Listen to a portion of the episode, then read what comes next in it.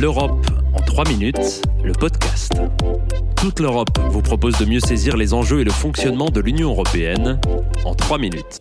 Bonjour, je m'appelle Vincent Lequeux et je vous souhaite la bienvenue dans ce nouveau numéro de l'Europe en 3 minutes. Aujourd'hui, nous allons parler de la manière dont l'Union européenne veut mettre un peu d'ordre sur Internet à travers le DSA. Internet, c'est bien sûr une mine d'or dès qu'il s'agit de s'informer. Le problème, c'est qu'on y trouve aussi beaucoup d'erreurs, voire de mensonges. On est tous tombés au moins une fois sur des vidéos affirmant que le vaccin contre la Covid donnait le cancer ou que l'Ukraine était dirigée par des nazis. Et jusqu'à l'année dernière, on n'arrivait pas très bien à lutter contre la prolifération de ces fake news. Bien sûr, à chaque fois, on a vu des experts et des médias qui montaient au créneau pour démontrer qu'il s'agissait de désinformation. Le problème, c'est que le temps de réagir, la fake news a déjà convaincu des milliers de personnes. Mais depuis le mois d'août 2023, l'Union européenne s'est dotée d'un nouvel instrument, le DSA. DSA, c'est l'acronyme en anglais de Digital Services Act, la législation européenne sur les services numériques. Avec ce DSA, toutes les grandes plateformes doivent maintenant être transparentes sur la manière dont les fausses informations se propagent sur leur réseau. Surtout, elles doivent se donner les moyens de limiter cette propagation. Plusieurs plateformes ont donc déjà été sollicitées par la Commission européenne, notamment Twitter, enfin X comme on l'appelle maintenant.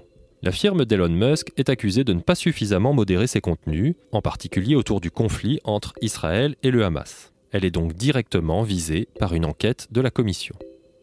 Si le réseau social s'obstine, il pourrait avoir à payer des amendes, et pas des moindres, puisque celles-ci peuvent atteindre 6% de son chiffre d'affaires, soit la modique somme de 180 millions d'euros. Sur les sanctions, sachez que la Commission n'hésitera pas. Nous sommes déterminés à utiliser pleinement la boîte à outils que vous nous avez donnée pour apporter un véritable changement, protéger nos concitoyens, défendre nos valeurs et veiller à ce que l'espace numérique reste un lieu de liberté, d'expression et de sécurité.